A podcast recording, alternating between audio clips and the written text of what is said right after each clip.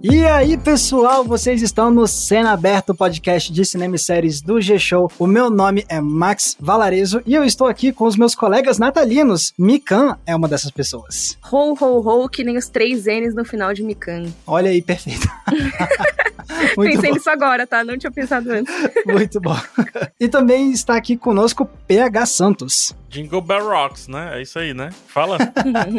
pois é, pessoal, é isso mesmo. Esse é o nosso primeiro episódio dedicado ao Natal. Vocês estão vendo isso aqui um dia antes, na véspera do Natal. E, obviamente, sendo o nosso primeiro episódio de Natal, a gente quer falar sobre filmes de Natal. Mas antes de fazer essa introdução, eu só quero lembrar: esse aqui é um podcast que vocês escutam toda terça e toda sexta no G-Show, no Globoplay e nas demais plataformas de áudio digital. E é isso, pessoal. Hoje a gente vai fazer esse programa super gostoso para falar de alguns filmes que a gente gosta e que a gente quer recomendar que vocês assistam para essa época tão bacana. E é isso. Então, pessoal, vocês estão aí prontinhos com as suas listas de filmes de Natal? Sim. Sim, eu adoro, diferente de outra pessoa. Olha aí, ó. Gente, não caiam nesse conto do PH de que eu não gosto de filmes de Natal. É um conto de Natal. Max, você quis apresentar esse episódio só para você sabotar a lista de filmes de Natal, é isso? De jeito nenhum. Eu tô apresentando esse episódio aqui para provar que eu sou muito fã do Natal e que eu sou muito fã de filmes de Natal. Então vocês uhum. parem de me difamar hum. aí, tá? Pode parar. É isso, é isso. Hashtag podcast sendo aberto. É isso, viu?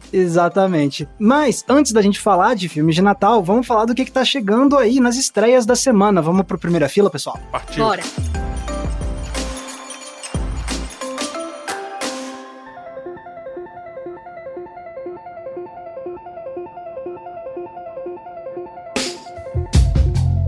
Beleza, então cá estamos nós sentadinhos na primeira fila e hoje a gente vai começar falando sobre hoje, como se isso fosse novidade, né? A gente sempre começa falando sobre o que tá chegando nas salas de cinema neste dia 23 de dezembro. Não tem tanta coisa estreando assim, né? Final de ano já vai dando uma desacelerada nas salas de cinema, mas a gente tem algumas coisas aqui para contar para vocês. Um desses filmes é Undine, que é um filme da Alemanha dirigido pelo Christian Petzold, que é um diretor bem aclamado e é basicamente a história de uma historiadora e o namorado que é um mergulhador industrial e eles o relacionamento deles passa por um momento difícil e aí isso faz a Undine, que é a personagem principal, essa historiadora, ter que confrontar alguns traumas de relacionamentos amorosos passados. E também tem outro filme alemão chegando aí na sala de cinema que é O Homem Ideal, dirigido pela Maria Schrader, que é sobre uma cientista que ela tá precisando de uma grana e aí ela topa participar de um estudo no qual ela é posta para conviver durante três semanas com um homem artificial, com inteligência artificial, e ele é feito sob medida para ela só para fazer ela feliz. E o filme tem o tal homem ideal do título é interpretado pelo Danny Stevens, que já fez vários filmes americanos também. E não podemos esquecer de uma grande estreia, uma das maiores estreias, na verdade, do ano, que tá chegando essa semana na sala de cinema, que é Matrix Resurrections, o novo filme aí, o quarto capítulo dessa franquia histórica do cinema. Duas décadas sem filme, praticamente, né? Nossa, faz isso tudo que já lançou. É, porque o 3 é do meio ali dos anos 2000, não é, PH? 2002, 2003, 2004, por ali, porque também teve os Animatrix, né? Já faz quase 20 anos do último. Aquela regrinha dos 30, né? Que a gente até comentou uma vez aqui no podcast, lá no comecinho do, do programa. De geração em geração, que é mais ou menos 30 anos, para mais ou para menos, às vezes, o pessoal vai resgatando títulos antigos para fazer remake, reboot, ou então continuações. Que esse não é bem uma continuação. Inclusive, é interessante dizer isso pro pessoal, tá? Esse ele não tá se colocando como uma continuação. A gente não viu ainda na altura da gravação desse podcast, mas ainda não se sabe mais ou menos como ele vai ser categorizado tá? Eu não correria tanto para ver os outros.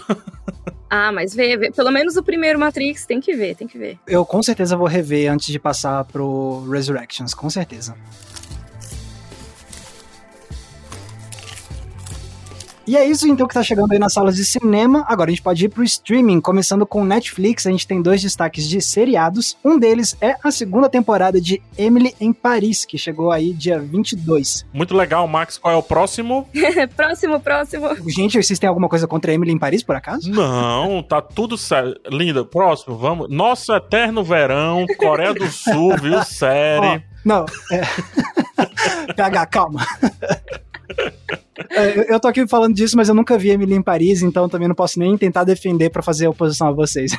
É, não, Emily em Paris é por conta das polêmicas aí de tá comprando indicação, sabe? ah, é? Olha, eu tô por fora disso. Principalmente Globo de Ouro, né, PH? Exatamente. Uhum. Vixe. Inclusive uns boicotes aí estão rolando de Globo de Ouro por conta do Emily em Paris e outras coisitas más, mas enfim, Olha só. Quem sabe um episódio sobre isso mais pra frente. Quem sabe, exatamente. polêmica, mas é Natal, Jingle É, é do verão, estreia. Exatamente. Então, como o PH já deu um spoilerzinho, outro destaque de séries é Nosso Eterno Verão, que é uma série da Coreia do Sul, que é uma comédia romântica sobre dois ex-namorados que na época da escola fizeram um documentáriozinho, e aí eles se reencontram anos depois pra fazerem outro documentário, pelo que eu entendi, e aí vai ser meio que esse comparativo entre como era o relacionamento deles quando eles estavam juntos, novinhos, e como eles estão hoje em dia. Ah, fofo. Nossa, que medo. Os dois comentários foram extremamente opostos. Um falou que fofo, o outro falou que medo. Não, fofo, mas tipo, que experimento, que medo É. desse experimento. Ai, ai. E, bom, Netflix tá chamando mais atenção mesmo essa semana com estreias de filmes, principalmente o filme que tá entrando hoje no catálogo deles, que é Não Olhe Para Cima, o novo filme do Adam McKay. E se você ouviu o nosso episódio sobre isca de Oscar, esse aí é um que tá parecendo muito querer umas indicaçõezinhas ao Oscar, porque, né, aquele grande elenco, Leonardo DiCaprio, Mary Streep, Jonah Hill, Jennifer Lawrence, Timothée Chalamet, Kate Blanchett, tá um negócio absurdo, assim. Não, e esses são só alguns dos nomes, que tem mais ainda. É meio absurdo até. Sim. Chocada. A gente perdeu a oportunidade de chamar nosso amigo, que é o locutor de cinema da Globo, pra fazer a chamada desse filme. né? Os indicados ao Oscar, Leonardo DiCaprio, Meryl Streep. E terminar com um grande elenco. Imagina a chamada pro tela quente, ia demorar duas horas só pra listar todo mundo. Ia ter que ser que nem aquele negócio de remédio. É, tem que acelerar, né? Exato. Então esse filme é uma sátira, é um filme mais pro lado da comédia mesmo, que é sobre dois astrônomos que descobrem que tem um cometa vindo em direção à Terra e aí eles tentam ir em programas da mídia pra alertar a humanidade, só que aparentemente a galera não quer levar muito a sério essa história e é basicamente isso, É tipo melancolia, só que se fosse mais descontraído, assim. tipo isso. E com um elenco ainda gigantesco. É verdade. Então é, esse aí é Não Olhe Para Cima, mas a gente também tem filmes de Natal, obviamente Aí, chegando no Netflix. sim. Ah, tá vendo? Então, a gente tem um desses filmes é Natal, mas pouco, que é uma comédia mexicana, que é uma continuação de um filme de 2016 chamado O Patriarca, que é sobre o novo filme, na verdade é sobre essa família que tá indo pra praia no Natal e aí começa a ter uns conflitos internos pra ver quem vai, quem vai controlar e mandar nas celebrações de fim de ano. Inclusive, peraí, agora eu vou. Pé no freio, tá? Pé Hum. no freio. Nós temos um recado. Nós temos um áudio de um ouvinte. É mesmo! A Diane, nossa ouvinte, fez um, um tweet, né? Ela marcou a gente numa postagem no Twitter, marcou inclusive o hashtag podcast cena aberta. Gente, ela postou uma planilha que ela fez com os filmes de Natal pra assistir, obviamente, nessa época. E a gente viu aquilo dali, eu, assim, eu vou falar pessoalmente. Se vocês quiserem falar também, fiquem à vontade para as percepções pessoais. Mas pessoalmente, eu achei aquilo dali, pra mim, uma bela desconstrução. Porque, obviamente, eu tô brincando com o Max aqui e tudo. Mas quem não curte filme de Natal aqui sou eu. E eu achei aquela postagem tão linda. Eu achei tão bacana como o nosso podcast tá influenciando as pessoas, até ajudando as pessoas a montar suas maratonas. Que eu disse, cara, PH, deixa de besteira. E agora eu vou assistir não só os filmes de Natal que a Sara me faz assistir, mas os filmes que a Diane também colocou lá na lista dela. Então. Olha aí. A gente resolveu também pedir um áudiozinho pra ela. E olha só que bacana esse áudio que a gente tem. Eu comecei a assistir o podcast na estreia. Eu já conheci o Max e a Mikan. E meu namorado conhecia o PH. E aí, quando a gente soube que eles três iam fazer um podcast junto, a gente começou a assistir. Já maratonamos tudo. A gente usa mais pra cozinhar, pra fazer o almoço e a janta. Eu e minha irmã, uns três anos atrás, começamos a fazer a maratona de filmes de Natal. Escolher 25 filmes de Natal pra ver em dezembro. E sempre era uma loucura pra gente procurar em todos os streams ou os lugares pra ver, né? E aí, quando saiu quase primeira fila, começaram os filmes de Natal, eu decidi que seria mais enciclopédia pra gente ter aquela referência e montar a nossa lista de filmes de Natal. Meu filme de Natal preferido ali é Uma Segunda Chance para Amar e o da minha irmã é Duro de Matar. Beijo, adoro vocês. Gente, que fofo. Ah, nossa, adorei. Sério, que incrível. Olha, sua primeira participação em voz de ouvintes do Cena Aberta aqui, né? Adorei, muito legal. Pois é, quem sabe a gente não vá pegando mais alguns que postarem coisas legais ao longo dos próximos meses aí. Não é uma promessa, mas quem sabe. Continuem Exatamente. postando aí nas redes com a hashtag podcast Cena Aberta, porque a gente lê tudo, sério. A gente fica muito feliz quando vocês comentam. Pois é, a gente não fala da boca pra fora não pra usar essa hashtag, é porque a gente gosta de ver mesmo. Sim. Muito bom. Obrigado, Diane, aí pelo áudio e parabéns aí pela excelente planilha de filmes de Natal. Inclusive, vamos ajudar mais um pouco a Diane, porque temos mais outro filme de Natal, não é isso, Marcos? Perfeita transição, PH. Parabéns, tô aplaudindo de É, pé. ó, claro, claro, claro. Exatamente, porque a gente ainda tem coisa de Natal pra falar no primeira fila e, obviamente, os filmes que a gente vai indicar no papo central, mas isso é daqui a pouquinho. Vamos continuar falando do que, que tá chegando de Natal na Netflix. Tem outro filme em língua espanhola, esse já é da Espanha mesmo, que se chama Tudo Menos Natal, que tá chegando hoje no catálogo. Esse aí é o, é o filme do PH, né? É o filme do PH, Tudo Menos Natal, pelo amor de Deus. né? Que o PH odeia Natal. Cara, falo por você, parça. Aham. Eu agora, por conta da Diane, eu amo Natal. Ó, Olha Aham. aí. seu A falso. gente- A gente já tem até um arco de redenção, assim. A Diane é a pessoa que vai lá e converte o Grinch. Entendeu? Aham. Amei. Tudo Menos Natal é sobre um, um auditor que ele odeia o Natal, assim como o PH, e aí ele viaja a trabalho e aí ele conhece uma mulher que tá determinada a fazer ele mudar de ideia sobre essa data. Será que ela vai usar uma planilha de Excel? Já pensou? Ela fala: Não, senta aqui, vamos ver 15 filmes de Natal pra ver se você começa a gostar. Exato. Ai, ai. Amei. Fora isso, também tá chegando Vitória e Mistério, que é um filme da França, e o único jeito que eu consegui de definir o gênero desse filme aqui nas anotações é que ele é filme de cachorro. Ah, eu sempre choro Ai, nesses filmes. Porque esse é um filme sobre uma garota e o pai que se mudam pra uma cidade no interior após a morte da mãe. E aí, nessa cidade nova, a Vitória, que é a garotinha, vai conhecer um amigo especial, que é um cachorrinho. E aí, esse cachorro vai ajudar a reencontrar a alegria de viver e é inspirado em uma história real. Então, esse filme se chama Vitória e Mistério. Eu tô proibido pela minha psicóloga, então. Ah, Nossa, ô Max, agora eu fiquei pensando numa coisa. Será que meu vizinho Totoro é tipo um filme de cachorro? ah, Com Olha, essa estrutura, assim. uma já, real aí. já, hein? já tem o tema do meu próximo vídeo ensaio para Entre Planos. Seria Totoro um cachorro de filme de cachorro? Exato. Só falta ele começar a jogar basquete. Não, peraí, esse é outro filme de cachorro. Mas ele pula de pogobol. É verdade. Ai, meu Deus do céu. Vamos, Vocês estão vendo, né? O espírito natalino tá fazendo a gente falar muita besteira, né, gente? É isso. Onde a gente tá que tá. Ó, pra fechar as estreias de Netflix, tem Lully, que é o novo filme brasileiro estrelado pela Larissa Manoela, que é sobre uma estudante de medicina que é genial, mas ela começa a escutar o que as pessoas em volta dela estão pensando. E aí isso vai, obviamente, criar várias situações problemáticas aí pra ela ter que lidar na nova rotina dela. Larissa Manoela, então, nossa X-Men. A X-Men brasileira. Exatamente. É isso. Agora, passando para Prime Video, a gente tem dois destaques. Um deles é um filme que a gente também citou no nosso episódio sobre filmes que são isca de Oscar. Será que esse aí também é? Eu tô falando de Being the Ricardos, que é o novo filme escrito e dirigido pelo Aaron Sorkin, o renomado roteirista de Hollywood e que ultimamente também tem dirigido filmes. Mais recentemente ele fez Sete de Chicago. o Sete de Chicago, exatamente. Então, esse aí é o novo filme que ele tá escrevendo e dirigindo e que é uma cinebiografia sobre a Lucille Ball e o Desi Arnaz, que é o marido dela, e, e conta como é que eles fizeram pra mudar a história da televisão americana com a sitcom I Love Lucy, que é uma das mais importantes da história. Pasmem, pasmem, já vi. Olha aí, Olha PH. só! Pra vocês terem noção, a gente tá gravando esse episódio há quase um mês antes. É, a gente tá gravando muito antes, mas por coincidência eu vi hoje de manhã. Olha só, olha isso. PH, que, que exclusivo você. Amei, quero saber mais. Cara, assim, o Aaron Sorkin, ele tá cada vez mais diretor, e aí por isso os textos dele estão ficando melhores do que já eram. Olha só. Porque, assim, antes o que é que a gente via do Aaron Sorkin? Puta roteirista, mas que sim era difícil de adaptar os roteiros dele pra direção. Fala assim. muito, todos os personagens. Fala muito, fala muito. É, tem, são diálogos muito grandes. Eu ficava pensando assim, gente, coitada da Kate Winslet no Jobs, né? Porque, assim, intermináveis os monólogos dela e sem corte de câmera e tal. Então, ele tá começando a equilibrar um pouco mais e o lado diretor dele, pra mim, nesse filme, é o que melhor aparece. Não é o melhor texto dele, mas olhando pro, pra carreira dele diretor, melhor dele. Ó, isso é bom saber, porque é justamente o que eu sentia nos outros dois filmes que ele dirigiu antes, que é justamente o Sete de Chicago e o outro que era o Molly's Game, que eu esqueci qual é o nome em português, que é estrelado pela Jessica Chastain. Foi justamente o que eu senti falta, assim, de tipo, dava pra ver que ele tava começando a aprender a dirigir, então eu senti que o trabalho de diretor dele não foi lá grande coisa nesses outros dois filmes, mas agora você me deixou esperançoso com esse novo filme dele, viu? Molly's Game, em português, ficou como A Grande Jogada. Perfeito, obrigado. Só que fique claro, não tô colocando ele sentado do lado do David Fincher, tá? Não é isso.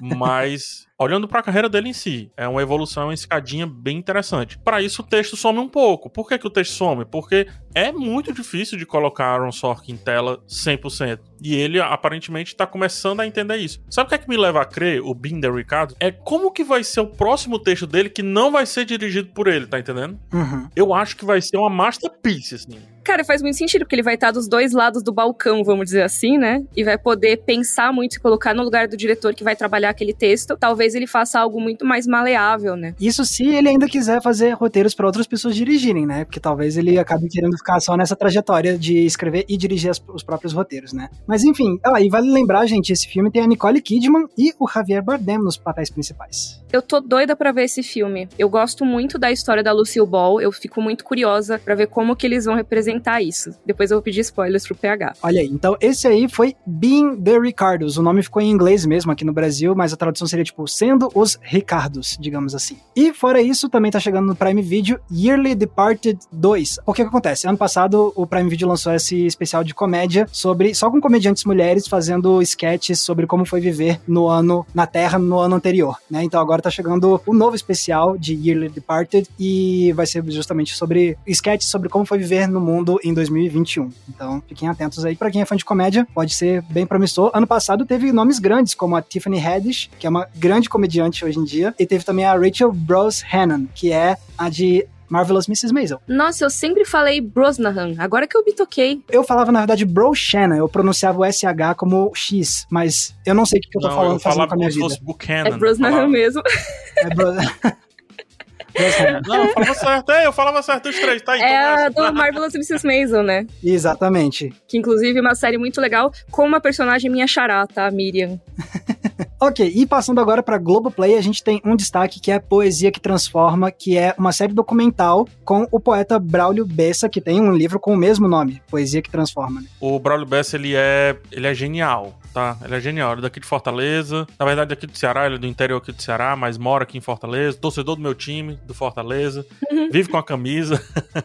então, o Braulio é uma das celebridades que a gente tem aqui. E é um cara que... Ele é tipo o, o armorial moderno, digamos assim, sabe? Ele consegue colocar o sertão também junto com o moderno, assim, de, de maneira fabulosa. É brilhante o trabalho do Braulio. Que legal essa a proposta, a proposta só a gente ainda não falou direitinho, mas ele vai contando histórias, né, com poesia e vai atrás de brasileiros também, ou que representam essas histórias, ou vai contando histórias a partir desses brasileiros que ele vai encontrando nessas andanças, né? Então, tá aí, muito legal. E sabe o que é que me deixa mais feliz ainda? Porque o Braulio passou um bom tempo recluso por conta do Covid. Então, ele voltar ativa com um documentário na Globoplay e tudo, te amo, Braulio Bessa. Olha aí, muito bom. Nossa, que demais. Eu gosto muito do trabalho dele e, tipo, eu gosto muito que ele traz também, ele trouxe, né, no trabalho dele muita coisa de cordel, né? Assim como a Jari de Arraes, que eu também admiro muito. Então, nossa, eu super vou ver esse, esse especial, com certeza. Muito bom. Então isso aí que a gente tá falando é Poesia que Transforma no Globoplay. E a gente agora, pra fechar, tem dois destaquezinhos de Disney Plus e de Star Plus. No Disney Plus tá chegando o quê? Um filme de Natal. Se chama O Desejo de Natal do Mickey e da Minnie. E você também tem no Star Plus algo que não é de Natal, mas que ainda assim é algo muito popular que vai deixar muita gente feliz, que é a temporada 1 e 2 de RuPaul's Drag Race, a versão do Reino Unido. E com isso a gente encerra esse primeira fila muito natalino. E agora vamos falar de mais coisas natalinas. Vamos falar de filmes de Natal que a gente gostaria de indicar, ou que a gente gosta muito. Tá pouco Natal, manda mais. Exatamente. então vamos lá.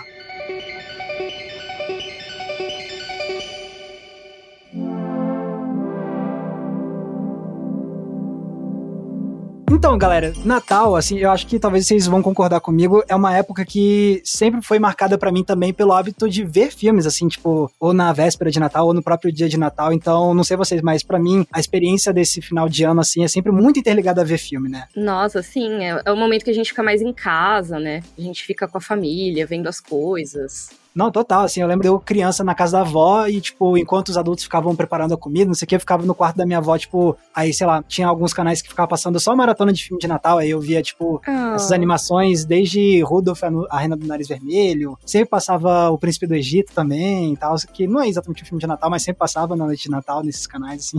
Ai, realmente. É uma coisa que a gente fica acostumado, né? E às vezes até tem cultura de que você fica. Todo ano você vê a mesma coisa, né? Tem gente que toda vez vê o mesmo filme. É, não é o meu caso, mas muita gente faz isso, de fato. É, eu tenho um ritualzinho, né? Ah, é quase a ritualzinho. Hum. Não é bem Natal, assim, é Natal Ano Novo ali, Uhum. mas é rever Senhor dos Anéis. Olha só. Ah, legal. Clássico do Natal. maratona. Realmente lá, tipo, nas Minas Tirith, todo mundo decorando as coisas com o Natal e tal. Exatamente, exatamente. A árvore branca lá de Minas Tirith.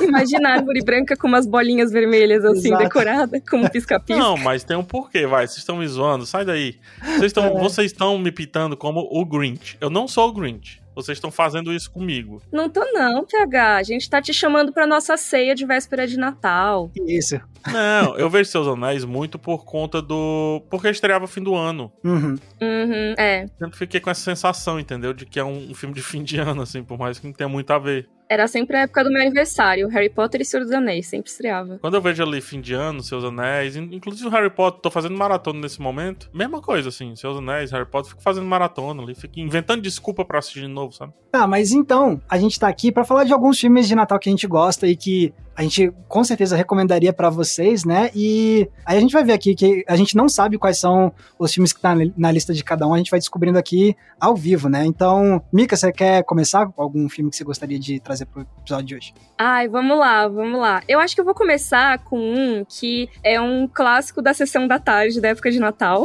Uhum. Que, como a gente tá falando de coisas que a gente via quando era criança e tudo mais, que é o Herói de Brinquedo. Ah, que... Nossa Cara, senhora! eu amo esse Gente. filme. Ele é a maior galhofa, sabe? Eu amo galhofa. Eu acho que época natalina, você tem que ver esses filmes, assim, muitas vezes tem os filmes pensativos e tudo mais, os filmes mais sentimentais, mas tem que ter uma comédia também. Ai, e esse acho filme do. Arnold Schwarzenegger é, assim, eu sempre rio muito. Não sei se hoje em dia ele envelheceu bem, mas eu lembro que eu gostava tanto. Ele só tem um probleminha. Ah. Hum. Ele dá um soco numa rena. Assistindo hoje em dia, eu fiquei triste. Mas é o. Schwarzenegger, você tava esperando o quê, cara? Tipo, Ah, mas é um bichinho. É um animal. ai, ai. Eu amo. Mas assim, pra quem nunca viu esse filme, o que eu acho muito difícil, ele é um filme dos anos 90, né, com o Arnold Schwarzenegger e com o Simba também, né, que é o cara que faz o rival dele, vamos dizer assim, no filme. E basicamente o personagem dele tem que conseguir um brinquedo que tá super raro, tá super esgotado pro filho dele. E é a saga dele procurando o tal do brinquedo de última hora na cidade. E assim, é alucinado. É uma busca muito doida pelo brinquedo. E eu acho muito engraçado, cara. Eu rio muito. Agora eu me toquei, a gente fez episódio sobre Cowboy Bebop. Tem um episódio do live action de Cowboy Bebop, então, que é basicamente uma releitura de herói de brinquedo, né? Exato! Sabia que eu pensei muito nele quando eu tava vendo toda essa Nossa, trama? eu não tinha feito a conexão. É muito parecido. E, cara, Cara. é- esse filme, ele, ele me traz memórias de ver com a minha família, sabe? Mesmo. Todo Uhum. ano passava e todo ano a gente via. Eu lembro da minha tia fazendo piada com falas do filme. Gente. Então ele é, é bem um filme marcante da infância pra mim. Cara, Isso é muito legal de ver, assim, quais são os filmes que são tradição em cada casa, cada família, né? Porque, por exemplo, na minha família, tipo, ninguém, assim, eu vi esse filme uma vez quando eu era muito novinho, eu aluguei em VHS e nunca mais, assim, tipo. Sério? Porque eu tinha esquecido que ele era um do possível filme de Natal, tipo. Passava sempre na Globo. Acho que quase todo Hum. ano. O pessoal da Globo me chama se eu tiver errado, hein? Mas ele passava toda hora. Quer dizer, Gente. toda hora. Em época de Natal, obviamente. Sim. Eu tenho um. Como é aquele game show que a gente fez? Eu tenho um quiz pra fazer sobre Ah. esse filme. Rápido. Mas tem que, vocês É. têm que responder rápido. Não importa É. a ordem. Ai, meu Deus. Qual é a relação desse filme com Star Wars? Não faço a menor ideia. Nossa, tem a ver com a fabricante dos brinquedos? Já perdeu, já, já perdeu. Ih, O meninozinho é o Anakin Skywalker. Você tá zoando. É, o Anakin Skywalker lá do Ameaça é Fantasma. sério? O Aham. Hayden, não é? O Hayden é a partir do É, ele é segundo. mais velho, sim. Ele Ah, pivetinho. é, é ele, piloto piquititico. Isso. Caraca, nossa, eu nunca ia relacionar. Cara, ninguém relaciona. É o, é o meninozinho que fica fascinado pelo Turbo Man lá. que legal. Gente, é o Jake Lloyd. Aham. Gente, PH, caraca. Você É, buscou eu ele? acabei de olhar, exatamente. tipo, eu, eu fui pesquisar pra ver se você não tava falando balela, mas não, Não é isso mesmo. cara. não confio no PH, hein? Vixe. Aqui temos quiz, irmão. Temos quiz. Ai, não, gostei, Ó, gostei.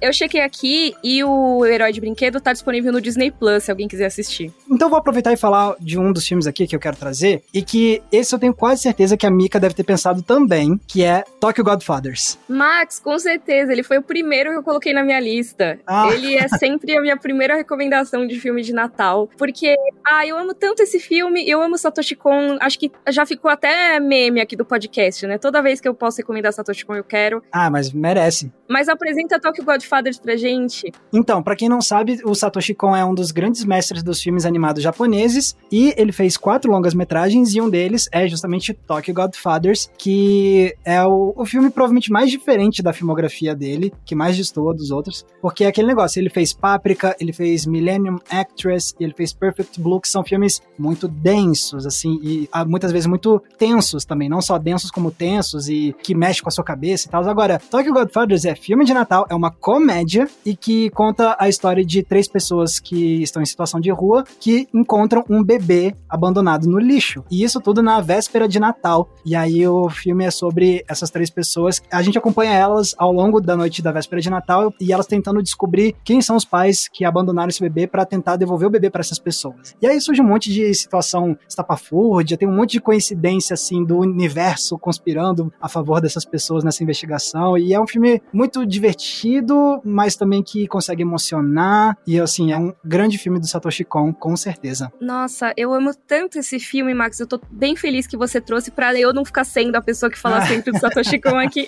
Sim. Mas, cara, eu gosto muito dele, além de tudo que você falou, porque ele é um filme que ele, ele aborda um tema que as pessoas muitas vezes não prestam muita atenção e às vezes nem sabem que existe, que existe uma população relevante em situação de rua no Japão, né? As pessoas Sim. sempre pensam no Japão como aquele lugar em que a pobreza não existe e tudo mais. E, cara, existe, sabe? Com certeza existe. Pode não ser da mesma forma que no Brasil, mas existe sim. E esses personagens, eles são assim, eu amo todos eles. Eles são muito Sim. maravilhosos. e assim, é muito interessante ver toda a jornada deles, por que que eles estão em situação de rua, como que eles meio que são a própria família, né, hoje em dia. O que eu acho mais engraçado e curioso disso tudo é que assim, a gente sempre pensa em filme de Natal como uma coisa muito da tradição cristã, né? Mesmo entre pessoas que não são cristãs, a gente vive uma sociedade que tem costumes, né? Teve influência, colonização e tudo mais. Então, segue-se vários costumes que vêm da religião, mesmo se a pessoa não seguir. Só que o Japão não é uma sociedade cristã. Então, eles não têm uma tradição muito forte de comemorar o Natal da forma que os brasileiros comemoram, por exemplo Exato. essa coisa de que é uma data de família e tudo mais, na verdade é bem diferente no Japão. Na real, no Japão, normalmente as pessoas no Natal saem com os namorados, sabe? Comem Hum. frango e dão bolo de presente uns pros outros. Não é uma Que coisa. É, não é uma coisa, um feriado de família, sabe? Então é bem interessante que esse filme do Satoshi Kon se encaixe tanto na visão natalina mais ocidental, sabe? É bem diferente mesmo. Exato. E é legal também que eu descobri isso esses dias, que o filme ele tem inspiração em um faroeste clássico. Você sabia disso? Caraca, é o dos bandidos com o bebê? É porque em inglês Ai. é Three Godfathers, que é três padrinhos, Isso. mas a tradução Exatamente. no Brasil é outra. No Brasil é O Céu Mandou Alguém, um filme de 1948 dirigido pelo John Ford, um dos maiores diretores de Caraca. faroeste, e com o John Wayne. É meio que quase que um-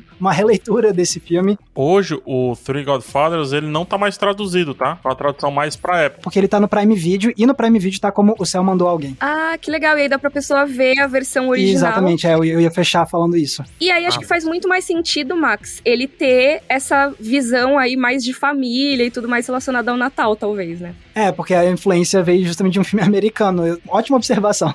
aí faz total sentido. E, cara, tem um vídeo no meu canal de 2015, eu acho, que é de- sobre Tokyo Godfathers. Eu nem tinha cenário ainda, eu coloquei umas luzinhas de Natal e tudo pra falar do filme. Eu acho que eu cito esse faroeste. Que legal, cara. E não só isso, tem um vídeo no meu canal que foi a minha primeira collab com você, Mikan. A gente fez um vídeo sobre ótimos filmes de anime que não são do Estúdio estúdio Ghibli, e aí a gente indicou qual? Tokyo Godfathers. A gente falou de Tokyo Godfathers, é Foi. verdade. Olha aí, então fica aí a recomendação dos nossos vídeos juntos. E tem na Netflix, né? Tokyo Godfathers. Isso, o Tokyo Godfathers é o único filme do Satoshi Kon que tá disponível no Netflix. E a gente tá falando o nome do filme em inglês porque realmente é assim que tá na Netflix aqui no Brasil, inclusive, gente. Então tá aí, Tokyo Godfathers vocês conseguem ver na Netflix e O Céu Mandou Alguém, que é o filme de faroeste, vocês conseguem ver no Prime Video, ele tá disponível lá. Uma panelinha de Natal essa de vocês aí, de God. É, o PH tá só. PH vai PH tá o se sentindo excluído? vendo, não, então vem cá, PH, É. não fica excluído não. Conta pra gente o que, que você vai trazer Vem pra, pra, pra nossa hoje. lareira, PH. Isso. Vem, a gente te acolhe, te dá um presente. Eu tô acostumado, meu Natal é sempre assim, isolado, no canto Ih. mesmo. Ih, É. Mas tudo bem. Enquanto as famílias estão ceando. Aquele, né? Cara, eu vou indicar um grande filme de Natal, pode ser? hum, pode? Mas filme de Natal mesmo, assim, Natal true, valendo Hum. mesmo. Eu vou indicar Batman Retorno, de Ah, 1992. PH, pelo amor de Deus, a gente tá levando esse episódio a sério, cara. Também tô levando a sério, são minhas referências de Natal. Se vocês têm as referências de vocês que é de Tóquio, é um herói de brinquedo, tudo meu, é o Batman Retorno, não pode? Ai, ai, não, então beleza, vamos lá. A gente convidou você pra sentar aqui com a gente na lareira, então a gente tá no espaço de não tanto julgamento. Vamos lá, explica aí É, Só pra não ver. chama o pinguim pra sentar com a gente. Então, mas aí, você falou do pinguim. O pinguim é tipo o Grinch de Gotham, porque ele quer literalmente destruir Gotham no Natal. Ele quer roubar o Natal de Gotham. Gente, ó, pronto, PH quebrou o código. Ele desvendou o código, é uma releitura de O Grinch, o Batman Retorno. Exatamente. Olha aí. Mas enfim, falando sério, não, o filme se passa no Natal, tô zoando, mas o filme ele se passa no Natal, ele tem lá um dos primeiros enfrentamentos, né, embates lá do Batman, é, tá tudo nevando em Gotham, tem lá a caixa natalina que sai os bichinhos de dentro, sabe, e vai brigar com o Batman, etc. É um filme que se passa no Natal. E o clima do filme, ele é bem mais blue, né, tipo, como é que chama assim, melancólico, pronto, ele é bem Uhum. mais melancólico do que o filme anterior. Uhum. A Mulher Gato, Sim. ela vem de uma melancolia, de uma mulher solitária, muito isolada, que não é aceita. O pinguim foi o cara que foi despejado ali. Vocês estão falando, ah, o bebê foi encontrado. O pinguim também, Olha aí. Olha aí. entendeu? e aí, por isso, eles odeiam aquela cidade, né? Eles odeiam aquelas pessoas, né? Aquela aristocracia, digamos assim, de Gotham e querem reverter a parada toda, principalmente o pinguim. Tanto que ele entra pra política, etc. Fala dele. Fala se não é Natal. Fala Ah. dele. É, é, é dele. Ok, PH, eu aceito. E inclusive porque a Mika já estabeleceu que faz bem ver filmes galhofa no Natal. E esse aí é galhofão. Ai, sim. É, os filmes do Batman do. Tim Burton eu gosto. Eu, tipo, eu gosto bastante, Ah. na real. Eles são engraçados. Mas é outra coisa, assim, né? Tipo, é outro rolê, né? Digamos assim, não Sim, dá pra é comparar verdade. mais com os de outros. Tô aqui brincando, mas eu, eu também gosto de Batman o Retorno, com certeza. Os filmes do Tim Burton que ele fez com esse personagem são bem legais. Quando a gente começa a ir pro Joe Schumacher, aí a história vira outra. Aí é galhofão mesmo. É, mas aí- o Batman o Retorno é, sim, é um bom filme de super-herói, é um bom filme do Batman. Eu tava aqui só. Mas você tava falando aí, o Tim Burton, principalmente nesse segundo filme, ele se põe numa breguice absurda. E pra mim, Natal combina muito com breguice também. Ah, Não, tem que total. ser, tem que ser. Total. Eu acho que esse é o momento de abraçar a breguice. Porque, meu, imagina, você vai fazer um Natal blazer. Ai, não ligo muito pro Natal, sabe? Ai, não sei o quê. Gente, se é assim, não vê o filme de Natal, não é mesmo? É, esse aí é o PH até ontem. Ih, olha lá. Ah, ah, é engraçado, me chama pra roda pra depois me maltratar, tá vendo, né? Tá É, vendo, né, olha Brasil? aí. É a Tá vendo, família né? tóxica. A gente é a sua família tóxica. Nos Estados Unidos tem até aquela tradição do suéter feio, não tem? Aham. Tem, nossa, sim. A gente devia ter uma tradição de usar alguma coisa brega assim no Natal, vai. Vamos normalizar alguma coisa brega, tá entendendo? Teve um Natal que eu passei nos Estados Unidos, junto com a minha tia, Paty, que na real é a melhor amiga da minha mãe, mas enfim, chamo de tia. E eu fui passar o Natal lá e a gente usou pijamas combinando de fantasia de elfo de Natal. Ah, que gracinha. Tipo duende de Natal, sabe? Com, com Um pijama verdinho. Tinha pantufa também até. Foi engraçado. apontandinho pra cima assim, o sapatinho. Ah, não, esse não. Era, era uma pantufinha, mas aí o pijama ele tinha aqueles ornamentos, sabe? Vermelhinhos e a roupa era verde. Foi Adorei. engraçado. Tem a foto, depois eu vou achar por aí. Estou te convidando a postar essa foto com a hashtag podcast sendo aberta. Por favor. Então quer dizer que a indicação do PH, o odiador de Natal, surtiu vários assuntos legais? Tô entendendo. Anotei aqui, tá? No meu É Death Note, isso, só pra PH. saber aqui. Ih, no Death Note não, Death Note Não, não.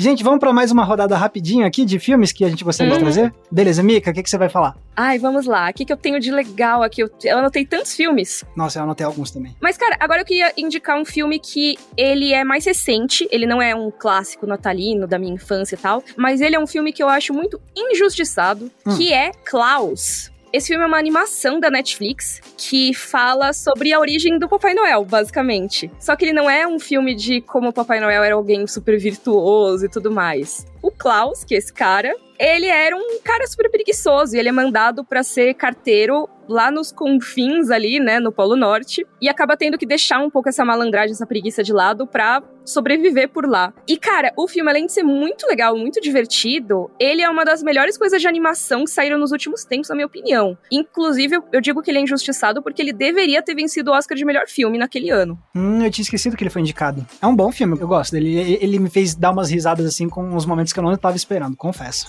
Sim, e a tecnologia de animação dele é super legal, porque ele é um filme 2D, né? Ele é em duas dimensões, só que ele tem uma iluminação que, se eu não me engano, ou foi especialmente desenvolvida para ele, ou foi aplicada nele de uma forma meio pioneira, sabe? Que deixa ele com uma aparência 3D. Então, ele é muito bonito, assim, visualmente. E eu tava vendo o make-off, essa iluminação que você falou, a sombra dela é meio que um IA. Então a pessoa não tá desenhando a sombra, a sombra ela tá projetando a partir do spot que a pessoa tá colocando ali de luz, entre aspas, né? No desenho tudo. Então, É uma combinação de animação computadorizada, né? Que normalmente usam mais pra 3D, só que com o desenho manual, então fica com muita personalidade, assim. Eu acho que, mesmo se você não gostar de filmes de Natal, se você curtir animações, vale muito a pena ver Klaus exatamente pra ver essa tecnologia aplicada. Muito legal, gostei dessa indicação. E é um bom filme de Natal mesmo. Eu assisti ele quando ele estreou na Netflix e me surpreendeu, com certeza. Bom, então eu vou aqui pra minha segunda. E aí, gente, eu vou ser bem básico nesse momento, mas é porque é um filme antigo e tem muita gente que ainda não viu esse filme, que não conhece. Então, que é A Felicidade Não Se Compra. não, não, não, não, não, não, você não fez isso não. Ah, é porque. Você roubou o meu. Ah, não, eu não roubei. A gente não tem isso de roubar no Natal. Isso aqui não é aqueles amigos Não. secretos que a galera vai roubando presente um do Você outro. pegou o meu é presente que eu tinha colocado na árvore. Não, não, não, não, não. Vamos junto, PH. Vamos, Deixa, vamos deixa eu lá. falar uma coisa antes de vocês começarem a explicar o filme. Ah. Eu nunca vi esse filme, hein? Olha aí, pronto. Então, tá vendo? É importante, é um filme que pra algumas pessoas pode parecer básico falar desse filme no Natal, mas tem muita gente que ainda não conheceu. Então, Eu acho que ele é muito conhecido dos cinéfilos porque ele é muito popular nos Estados Unidos. Eu acho que é muito por isso que talvez vocês tenham visto ao longo da vida. Mas eu nunca vi como filme natalino, por exemplo. entendi. Pois é, então, pra quem não sabe, esse é um filme de 1946, preto e branco. Teve uma versão depois colorida que criou muita controvérsia, mas enfim, a original é em preto e branco, dirigido pelo Frank Capra. E assim, é de fato, que nem a Mika acabou de falar, lá nos Estados Unidos é tipo o grande filme de Natal. Ele, se eu não me engano, esse filme tá em domínio público lá nos Estados Unidos, inclusive. Então, qualquer canal lá pode passar esse filme. Tem canal nos Estados Unidos que passa esse filme 24 horas seguido, num loop. Juro. Mas é, então, PH, conta aí, por que, que você queria trazer esse filme pra cá hoje? Cara, é o primeiro Frank Capra dirigindo, né? Sim. É importantíssimo colocar isso. Sabe por que, que eu indico sempre o Felicidade Não Se Compra? Eu acho que, primeiro, Natal me lembra muito questões de tradição. Então, nem sempre o moderno ou o contemporâneo cai melhor do que o antigo, sabe? Do que o velho, do que o envelhecido, do que o vintage, etc. E aí, eu vejo muita gente dizendo que não gosta de assistir filme velho, preto e branco e etc. E aí, pra essas pessoas, eu sempre indico o Felicidade Não Se Compra, eu acho que ele combina muito em espírito com o Natal, isso tudo que vocês levantaram, até em outros filmes que a gente indicou aqui. E deixando bem a brincadeira de lado, é um assunto muito, muito, muito pertinente. Eu vou contar a história bem básica, porque eu não quero estragar nada, mas é um anjo que ajuda um homem que estava prestes a tirar a sua vida. Por que, que ele ajuda esse homem? Veja o filme. O porquê dele ajudar esse homem vai fazer você refletir, inclusive sobre a sua própria vida. Porque a gente sempre pensa que tá na merda, e pode até tá de fato, mas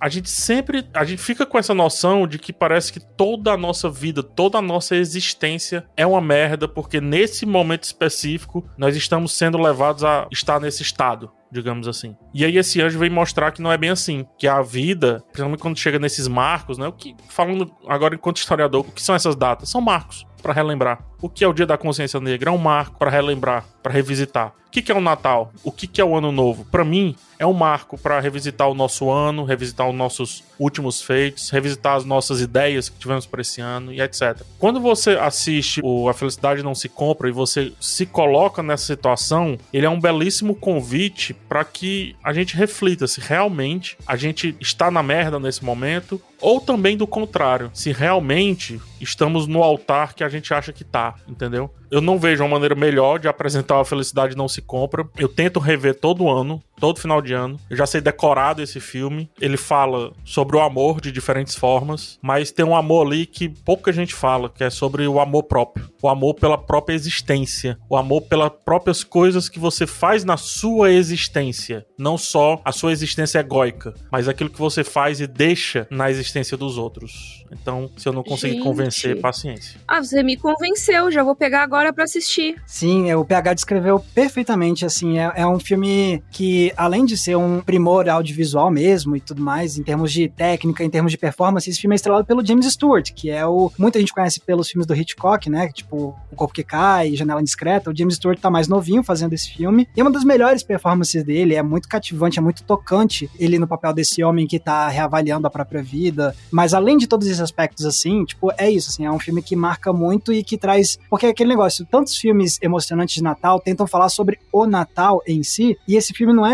isso, ele não é sobre o Natal, o Natal tá lá pra ser um catalisador das coisas que estão acontecendo na história, e só que ele consegue ir pra além do, tipo, ah, vamos pensar qual é o verdadeiro significado do Natal. Não, não é isso, o filme não é sobre necessariamente isso. É sobre autorreflexão, basicamente, né? Que, que o Natal proporciona, como o PH falou, né? Isso, e sobre o legado que você deixa pras coisas e pras pessoas, pro mundo e tudo mais. E é realmente um filme belíssimo. E assim, muitos filmes de Natal, ah, a gente tava brincando que tem muita graça ver filme galhofa no Natal, mas também Hum. uma das experiências legais de ver filme no Natal é você ver aqueles filmes que termina e que te faz sentir realmente algo, o tal do calorzinho no coração e tudo mais. E, e esse é um filme que consegue fazer isso de uma forma muito diferente de outros filmes de Natal. E eu não acho que é à toa que ele é considerado, portanto, um dos melhores, se não o melhor filme de Natal de todos os tempos, assim. Muito, muito bom. Então fica aí a nossa recomendação minha e do PH de A Felicidade Não Se Compra pra vocês verem. Eu ia terminar isso aqui na galhofa, brincando, como eu fiz ali com relação ao Batman e tudo. Ia indicar um filme de terror natalino, que é o Gremlins. Caraca, PH, a gente tá muito sintonizado. Eu coloquei Gremlins na Olha minha aí. lista também.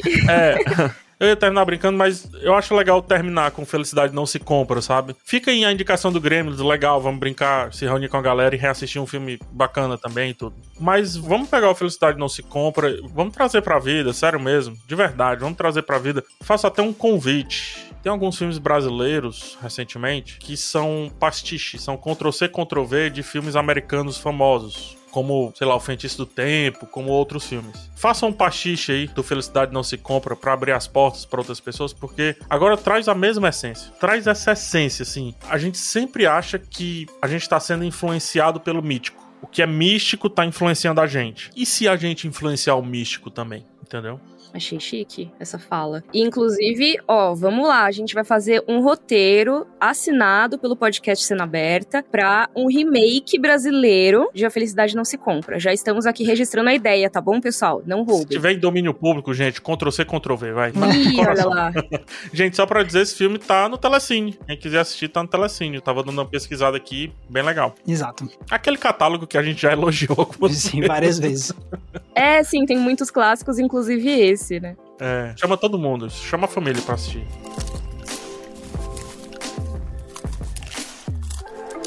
E aí, galera, esse seria o ponto normalmente do episódio que a gente ia fazer o nosso balcão da locadora. Mas como vocês já perceberam, esse episódio já é um grande balcão da locadora. Então, antes da gente encerrar aqui, vamos fazer uma rodada relâmpago aqui. Então, Mika, fala mais um filme. Ai, meu Deus, esqueceram de mim. Esqueceram de mim, muito bom.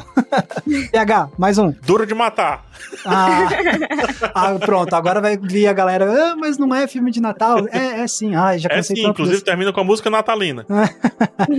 Boa, boa, boa. E bom, eu ia falar Gremlins na minha rodada relâmpago, mas o PH já falou, então a minha rodada relâmpago vai ser Noite do Terror, pra quem, que obviamente eu tinha que falar de filme de terror também, então Noite do Terror, filme de 74 de Slasher, que eu já citei aqui no episódio de Slasher do podcast, então tá aí, esse é o meu filme da rodada relâmpago. Massa, mas legal. Tem outro filme de terror então, Ih, olha lá. Krampus, o terror do Natal. Ah, eu tenho que ver esse ainda. Ainda Tá não aí, com a Toni Collette. Dá uma assistida. Tá, então já que o PH falou mais uma, vai mais um, Mika. O Estranho Mundo de Jack. Ok, boa, justo. boa. É, é Natal e Halloween ao mesmo tempo. Você pode ver nas Boa. duas datas. Exatamente, que nem Noite do Terror, que eu acabei de citar, exatamente. Acho que Ai, foi, ai. né? E o último que sobrou pra mim de rodada relâmpago é Gremlins. Vejam Gremlins, é muito divertido e é de semi-terror, semi-comédia e semi-natal, é ótimo. Muito bom.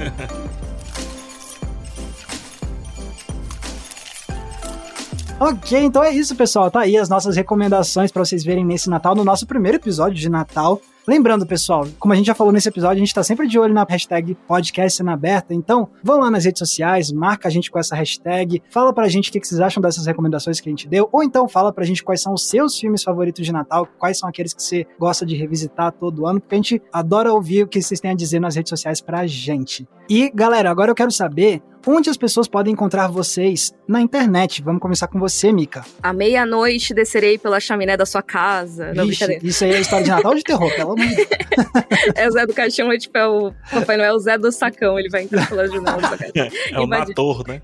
Nator. Ai. Mas, ó, brincadeiras à parte, eu queria só, pra quem comemora, pra quem se reúne com a família, pra quem comemora sozinho, com os amigos, enfim, queria desejar um Feliz Natal a todos vocês. Hum. E se vocês quiserem me encontrar nas redes sociais, você me encontra no YouTube como Mikan, com três N's no final, mesmo nome no Twitter também, arroba Mikan, e no Instagram, underline Miriam Castro. Vou adorar ver vocês postarem fotos aí, vendo os filmes com a nossa hashtag. Muito bom, muito bom. E você, PH? Você me busca por PH Santos no YouTube ou arroba PH Santos no Twitter e no Instagram. Por favor, não me deseje Feliz Natal, não tenho interesse. Ah, Tudo bem. Deseja pra mim, eu gosto.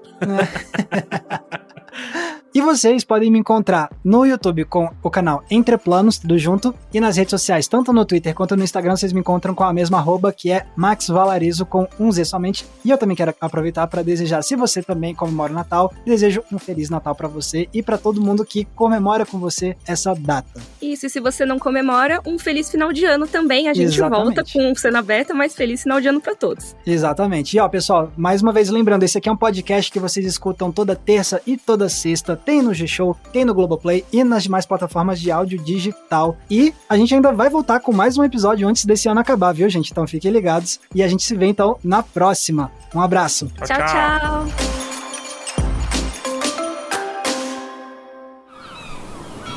Este podcast foi editado pela Maremoto.